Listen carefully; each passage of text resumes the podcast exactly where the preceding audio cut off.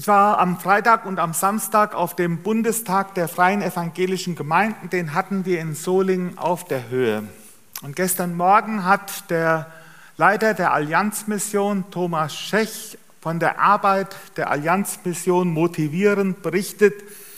Und äh, er hat uns über die Aufgaben der Allianzmission informiert. Und das war ein sehr motivierender Impuls, den wir dort hören durften. Und eine Formulierung, die der Thomas verwendet hat, die ist mir von gestern ganz stark hängen geblieben. Er sprach von der Schönheit des Evangeliums. Von der Schönheit des Evangeliums. Und ich habe ich hab das schon mal früher irgendwo gehört, aber auf einmal ist das so ganz stark bei mir hängen geblieben, diese Verbindung Schönheit und Evangelium. Wie gehört das denn zusammen? Nun, wenn wir von Schönheit reden oder wenn wir über Schönheit nachdenken, als ich so ein bisschen darüber nachgedacht habe, da ist mir aufgefallen, für Schönheit etwas schön zu finden, dafür brauche ich mich nicht zu entscheiden. Wenn wir etwas schön finden, dann werden wir regelrecht davon gepackt. Keiner muss uns dann sagen, jetzt entscheide dich einmal dafür, dass es schön ist. Ob es ein Blick in die Landschaft ist, ob es ein schöner Mensch ist. Vielleicht habt ihr auch schon einmal solche Videos gesehen im Internet, wo jemand eine atemberaubende Musik vorträgt als Sänger oder am Klavier oder mit einem klassischen Musikstück und auf einmal drängt es die Menschen dorthin. Sie fühlen sich regelrecht von dieser schönen Musik, von dieser wunderbaren Musik angezogen. Manchmal muss man, wenn man Schönheit wahrnehmen will, zweimal hinschauen. Manchmal ist es so, dass man es nicht direkt wahrnimmt sondern man muss vielleicht noch mal einen zweiten oder einen dritten Blick auf eine Sache werfen, bis einem die Schönheit offenbart wird. Und ich habe gedacht heute Morgen, ja, können wir vielleicht heute Morgen in diesem Gottesdienst, der ja eigentlich sehr, sehr schlicht ist, etwas von dieser Schönheit des Evangeliums wahrnehmen, von der Schönheit des Evangeliums. Und das ist mein Wunsch für heute Morgen, dass wir vielleicht so einen kleinen Moment haben, wo wir vielleicht etwas von dieser Schönheit des Evangeliums entdecken. Und vielleicht geschieht das ja, gelingt uns ja, wenn wir uns diese ganz bekannte Geschichte von dem Zöllner Zachäus einmal anschauen. Eine Geschichte, die wir schon so oft gehört haben, die uns wahnsinnig vertraut ist, dass wir vielleicht den Eindruck haben, wir können gar nichts Neues mehr entdecken. Das kennen wir ja schon alles. Vielleicht gönnen wir uns heute Morgen einmal einen Blick auf diese Geschichte, auf etwas ganz Vertrautes, das uns zutiefst vertraut ist, und selbst wenn es uns vertraut ist, dass wir darin die Schönheit des Evangeliums, die Schönheit der Liebe Gottes entdecken. Ich lese uns aus Lukas 19 ab Vers 1. Und er ging nach Jericho hinein und zog hindurch. Und siehe, da war ein Mann mit Namen Zachäus. Der war ein Oberer der Zöllner und er war reich. Und er begehrte Jesus zu sehen, wer er wäre. Und konnte es nicht wegen der Menge, denn er war klein von Gestalt. Und er lief voraus und stieg auf einen Maulbeerfeigenbaum, um ihn zu sehen, denn dort sollte er durchkommen.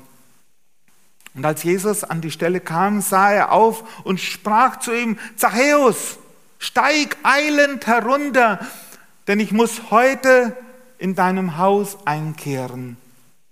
Und er stieg eilend herunter und nahm ihn auf mit Freuden. Da sie das sahen, murrten sie alle und sprachen, bei einem Sünder ist er eingekehrt. Zachäus aber trat herzu und sprach zu dem Herrn, siehe Herr, die Hälfte von meinem Besitz gebe ich den Armen. Und wenn ich jemanden betrogen habe, so gebe ich es vierfach zurück. Jesus aber sprach zu ihm,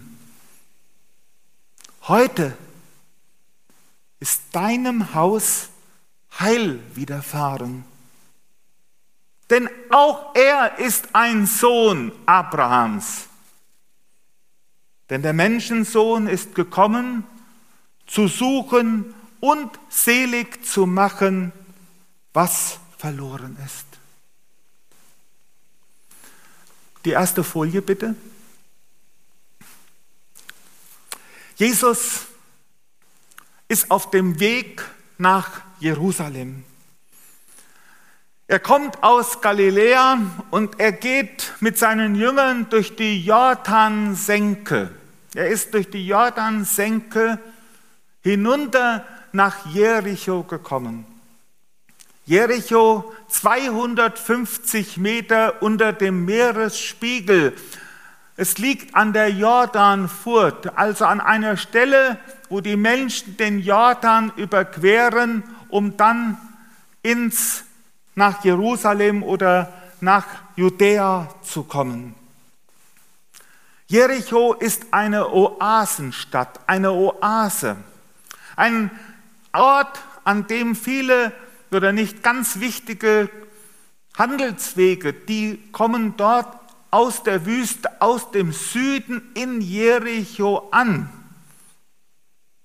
Alle Exporte, reiche Güter, Harze, Balsam, Parfüm und viele edle Sachen wurden mit Karawanen durch die Wüste aus dem fernen Osten dann gebracht ins judäische und israelitische Land und sie kamen durch Jericho hindurch.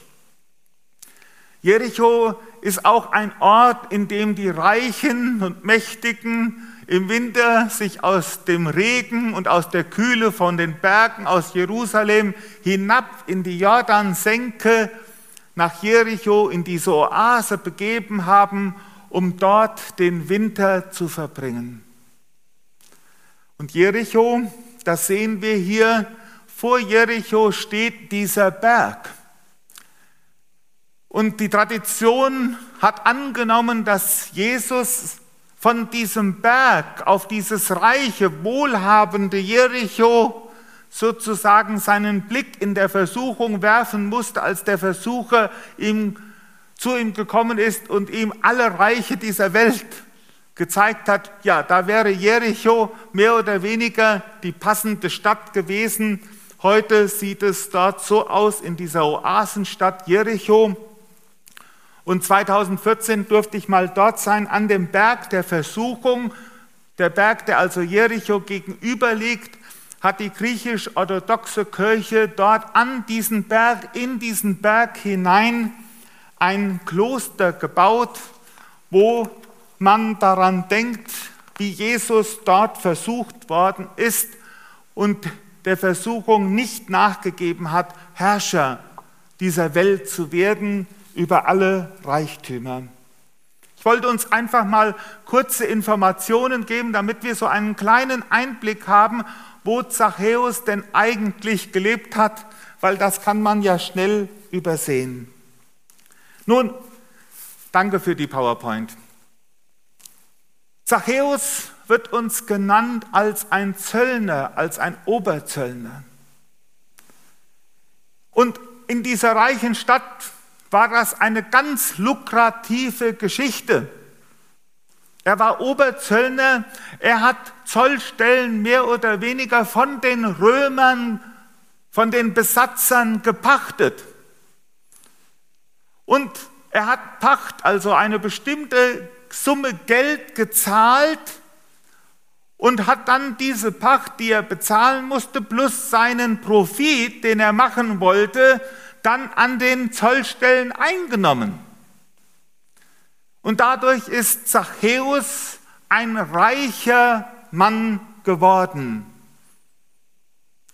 Aber um ein reicher Mann zu werden, musste Zachäus oder ist Zachäus korrupt geworden. Er ist ein Betrüger geworden. Und Zachäus hatte, na klar, die Besatzer hinter sich. Hinter seinem Rücken, obwohl er noch so klein gewesen ist, stand die gewaltige Macht des römischen Imperiums. Und wenn jemand nicht gespurt hat, wenn jemand nicht seinen Zoll oder man könnte auch sagen sein Schutzgeld nicht bezahlt hat, dann brauchte Zachäus nur auf die römische Besatzmacht hinzuweisen und dann musste jeder vor ihm so klein mit Hut werden. Ich habe mich manchmal gefragt, wie konnte überhaupt Zachäus zu einem Menschen werden, der diese berufliche Laufbahn eingeschlagen hat. Und er war klein. Und das ist bis heute so, kleine Leute, Leute, die ein bisschen anders sind als alle anderen, die haben es unter Menschen nie leicht. Das ist überall das Gleiche. Wenn jemand ein Stück weit aus der Reihe fällt, dann wird mit dem Finger auf ihn gezeigt. Vielleicht hat Zachäus schon als Kind, als Jugendlicher immer wieder erlebt, wie die anderen ihn belächelt haben. Ach, da kommt wieder der kleine Hänfling vorbei. Wie wird man sich über ihn lustig gemacht haben, dass er nicht über die anderen rüberschauen konnte. Und ich kann mir vorstellen, dass so etwas auch mit einem Menschen macht.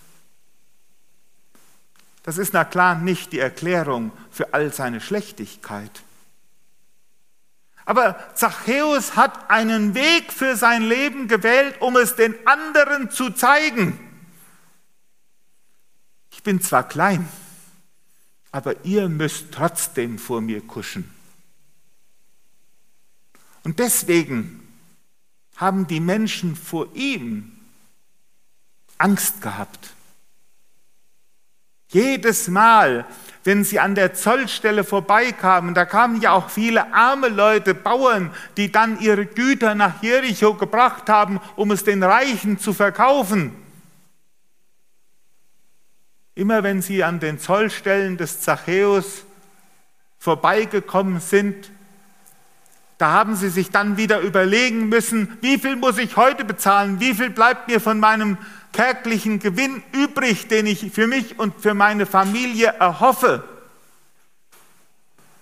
Wir können uns leicht vorstellen, welch ein Frust, welch eine Verachtung dem Zachäus dann entgegengeschlagen ist, da wo die Leute es sich erlauben konnten, wie hinter seinem Rücken immer wieder getuschelt wurde. Und Zachäus ist ein Mensch gewesen, der unter der normalen, normalen Bevölkerung ausgeschlossen gewesen ist. Er als Kollaborateur, er war out. Er gehörte nicht dazu. Der Menschensohn ist gekommen, zu suchen und selig zu machen, was verloren ist. Im Spätjudentum hatte man die Vorstellung, dass der Menschensohn am Ende der Zeiten als Weltenherrscher und Weltenrichter kommt. Und dass er alles Böse richten wird, dass er die Feinde Gottes vernichten wird und dass er für Klarheit schafft. Und viele im jüdischen Volk haben sich gesehnt danach, dass der Menschenrichter endlich kommt. und die Römer aus dem Land wirft, die Feinde Gottes besiegt und alle Bosheit ein Kehr ausmacht. Da kommt Jesus die Jordansenke hinunter nach Jericho. Er heilt einen Blinden und er ist auf seinem Weg hinauf nach Jerusalem, von Jericho hinauf nach Jerusalem. Und was sagt Jesus? Wenn er in der dritten Person als Menschensohn von sich spricht, der Menschensohn ist nicht gekommen als Weltenherrscher und Weltenrichter. Der Menschensohn ist gekommen zu suchen und selig zu machen, was verloren ist. In Kapitel 19 bei Lukas ist die Geschichte von Zachäus. Und dann ab Kapitel 20 geht Jesus nach Jerusalem, um in Jerusalem zu leiden und zu sterben um sein Leben hinzugeben für Menschen wie Zachäus, die ohne Jesus heillos sind. Und das Interessante ist jetzt, wie Jesus diesem Menschen begegnet. Nun, der Zachäus der war neugierig. Neugierig, ihn hat eine Neugier gepasst, weil er hatte ja schon was mitbekommen. Er hatte ja schon mitbekommen, dass Jesus diesen Blinden, diesen Bartimäus geheilt hat. Davon hatte er gehört. Das ist ein interessanter Mann. Alle frommen Rabbis, wo Krankheit, wo Schmutz, wo Dreck, wo Verlorenheit ist, da haben die meisten frommen Rabbis einen großen Bogen drum gemacht.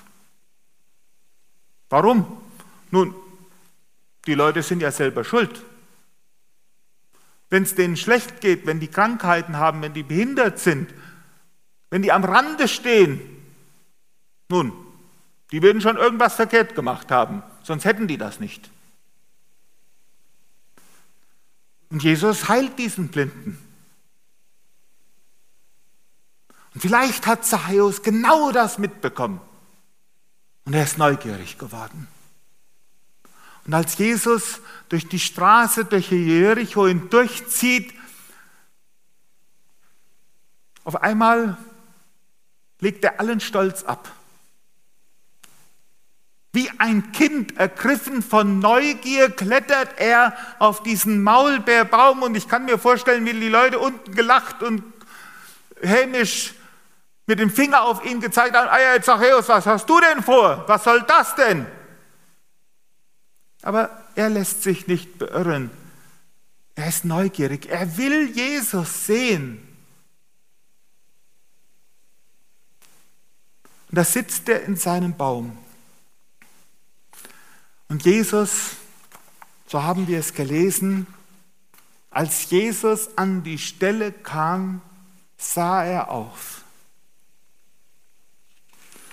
Das ist das Wunderbare. Das ist das Wunderbare bei Jesus. Das Wunderbare ist, dass Jesus so von sich selbst weggeschaut hat, dass er den Einzelnen in den Blick nehmen konnte. Jesus musste es nicht darum gehen, bei den Menschen gut anzukommen. Er musste nicht beliebt sein, er musste nicht anerkannt sein. Er war frei davon, frei von sich selbst. Und deshalb sieht er diesen Zachäus. Er sieht ihn im Baum, er schaut ihn an. Und ich glaube, diesen Blick, dieses Ansehen von Jesus, das wird der Zachäus in seinem ganzen Leben nicht vergessen haben. Und dann, und dann spricht Jesus dem Zachäus das volle Evangelium zu.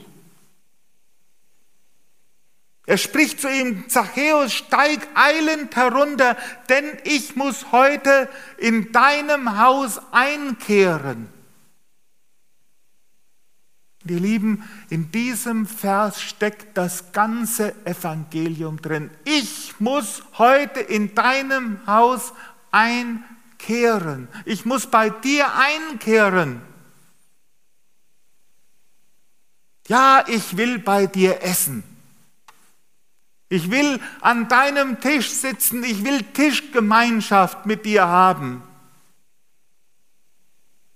Der höchste oder einer der höchsten Ausdrücke von Gemeinschaft. Mit jemandem damals sich an einen Tisch zu setzen und eine Mahlzeit zu haben, war der Ausdruck davon von Gastfreundschaft, von Gemeinschaft, von Begegnung.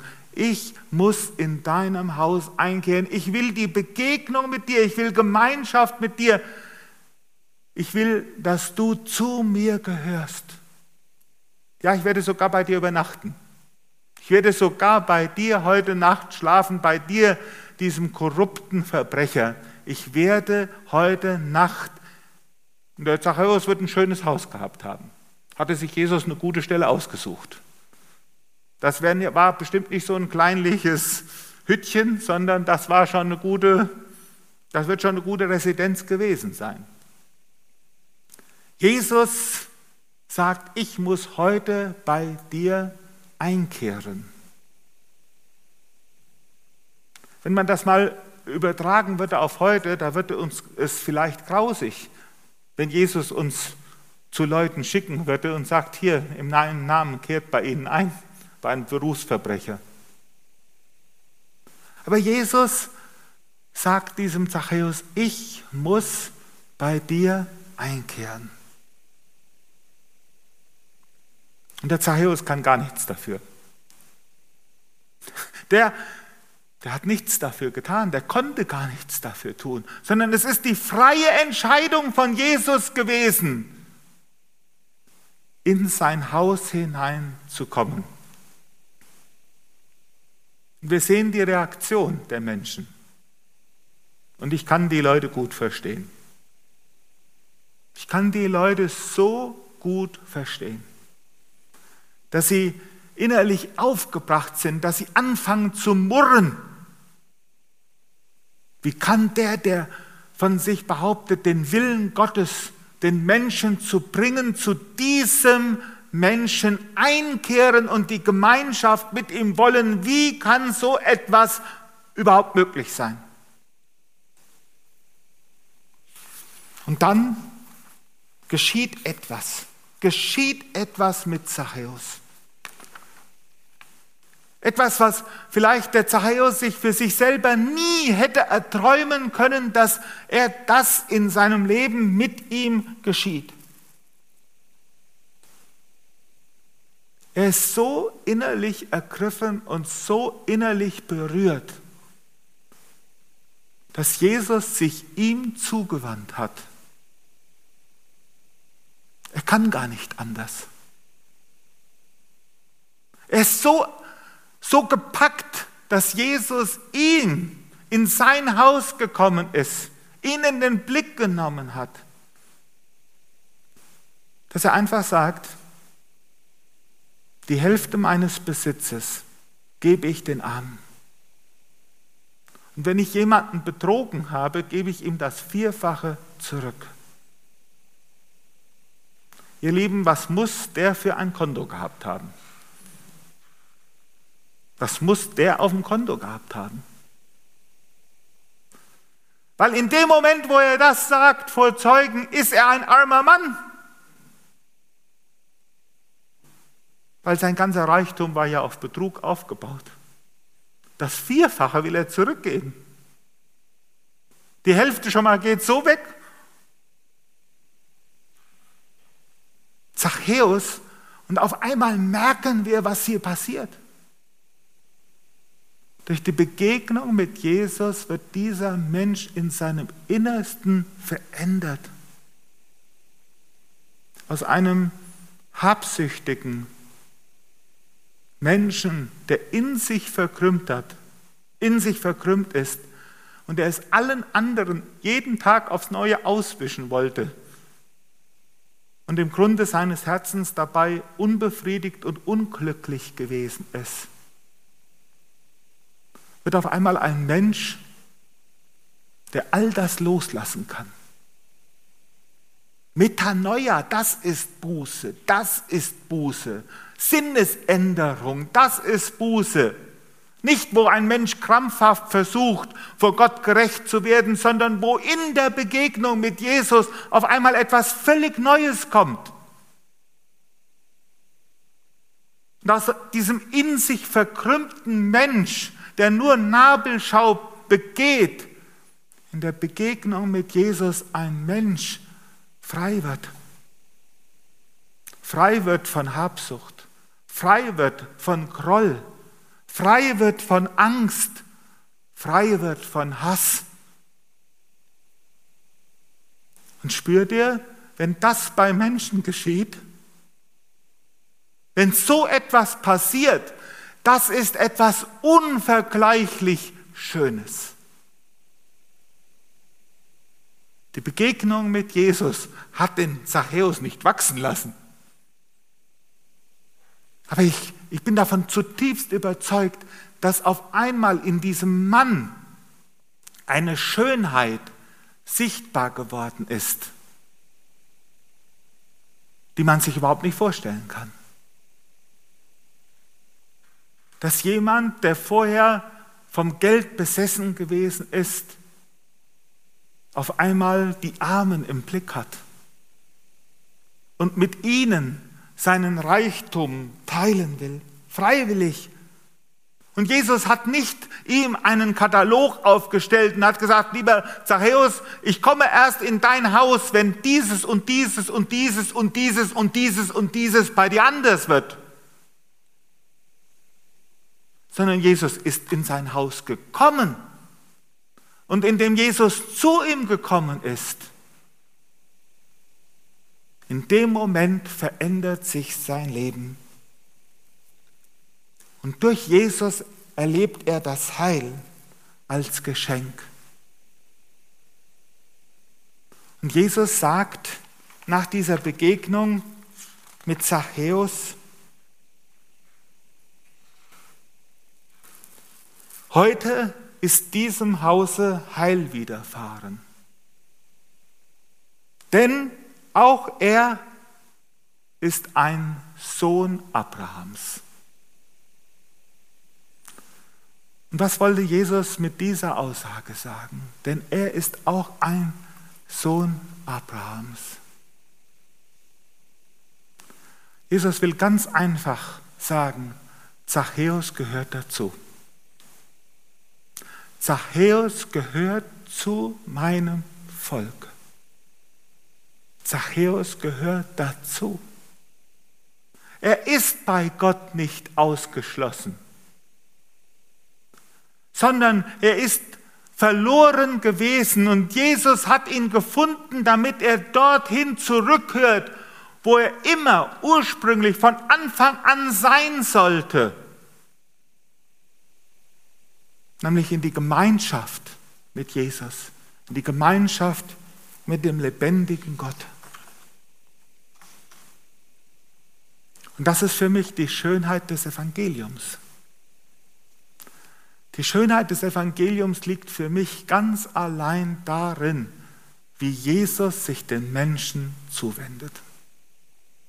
Darin liegt für mich und vom Worte Gottes her die Schönheit des Evangeliums. Und es ist ein großes Privileg, dass wir als Gemeinden die Jesus nachfolgen, die Schönheit des Evangeliums verkündigen dürfen. Und wenn wir von Jesus gepackt sind, von der Schönheit des Evangeliums, das wird sich auswirken, auch wie wir den Menschen begegnen. Es wird sich auswirken, wie wir die Menschen in unserem Dorf, auf dem Arbeitsplatz oder wo wir auch sind, sehen. Sehen wir sie nur als verlorene Heiden? Oder sehen wir sie als Menschen, die Gott retten will? Die Jesus sucht? Für die er sein Leben hingegeben hat aus reiner Liebe? Und die in sich das Potenzial der Gottesgemeinschaft tragen, weil sie zum Ebenbild Gottes geschaffen sind. Ich glaube, das ist für uns als Gemeinde wichtig, mit Jesus unterwegs zu sein. Für uns selbst, dass wir für uns selbst neu entdecken, wie Jesus zu mir gekommen ist, nicht wie ich zu ihm gekommen bin. Und dann entdecken, wie er zu den Menschen kommen will. Und vielleicht müssen wir manchmal gar nicht so viel predigen, sondern einfach mal mit den Leuten sich an den Tisch setzen und essen sie einladen, auf sie zugehen und ihnen einfach Gemeinschaft anbieten. Gemeinschaft anbieten, ganz schlicht. Das Schlichteste von, von allem. Und dann erleben dürfen, was Jesus daraus macht. Möge Gott uns dazu seine Gnade schenken. Amen. Ich möchte noch mit uns beten und wir stehen dazu auf. Herr Jesus, ich danke dir dafür, dass du uns in deinem Wort zeigst, wie du als Mensch zu uns gekommen bist. Ich danke dir von Herzen, dass du auch zu mir gekommen bist, dass du mich gesucht hast, dass du mich gefunden hast, dass ich heute an dich glauben darf. Herr, und es ist mein Wunsch für mich und für uns alle, dass uns deine Liebe immer wieder neu verändert. Dass wir das loslassen können, was uns festhalten will, wie der Zachäus. Und dass wir die Freude an dir entdecken, dein Heil, das uns so reich beschenkt. Öffne uns die Augen, die Ohren, unser Herz für die Schönheit des Evangeliums, für die Schönheit deiner Liebe, die du zu uns hast, damit wir sie auch anderen Menschen in unserem Umfeld bezeugen können. Daher wollen wir auf dich und auf deinen guten Geist vertrauen. Amen. Bis zu uns wie ein Vater, der sein Kind nie vergisst dieses Lied wollen wir miteinander zum Abschluss singen. Und dann werde ich noch den Segen sprechen.